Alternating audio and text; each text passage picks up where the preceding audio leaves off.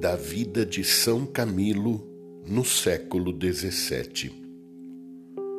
Contemplava nos doentes, com tão sentida emoção, a pessoa de Cristo, que muitas vezes, quando lhes dava de comer, pensando serem outros Cristos, chegava a pedir-lhes a graça do perdão dos pecados mantinha-se diante deles com tanto respeito, como se estivesse realmente na presença do Senhor.